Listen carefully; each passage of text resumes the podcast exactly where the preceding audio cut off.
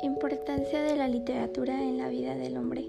El objetivo del tema es valorar la importancia de la literatura como un proceso de aprendizaje con el propósito de integrarla como una herramienta de madurez intelectual y personal. Según la Real Academia Española, la literatura tiene varias definiciones.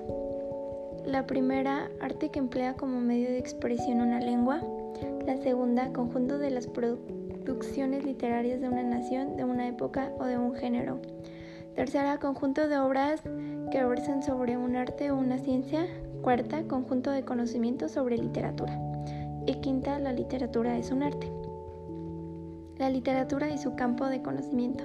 La literatura también un conjunto de trabajos escritos relacionados por tema, por lengua o por estándares culturales dominantes.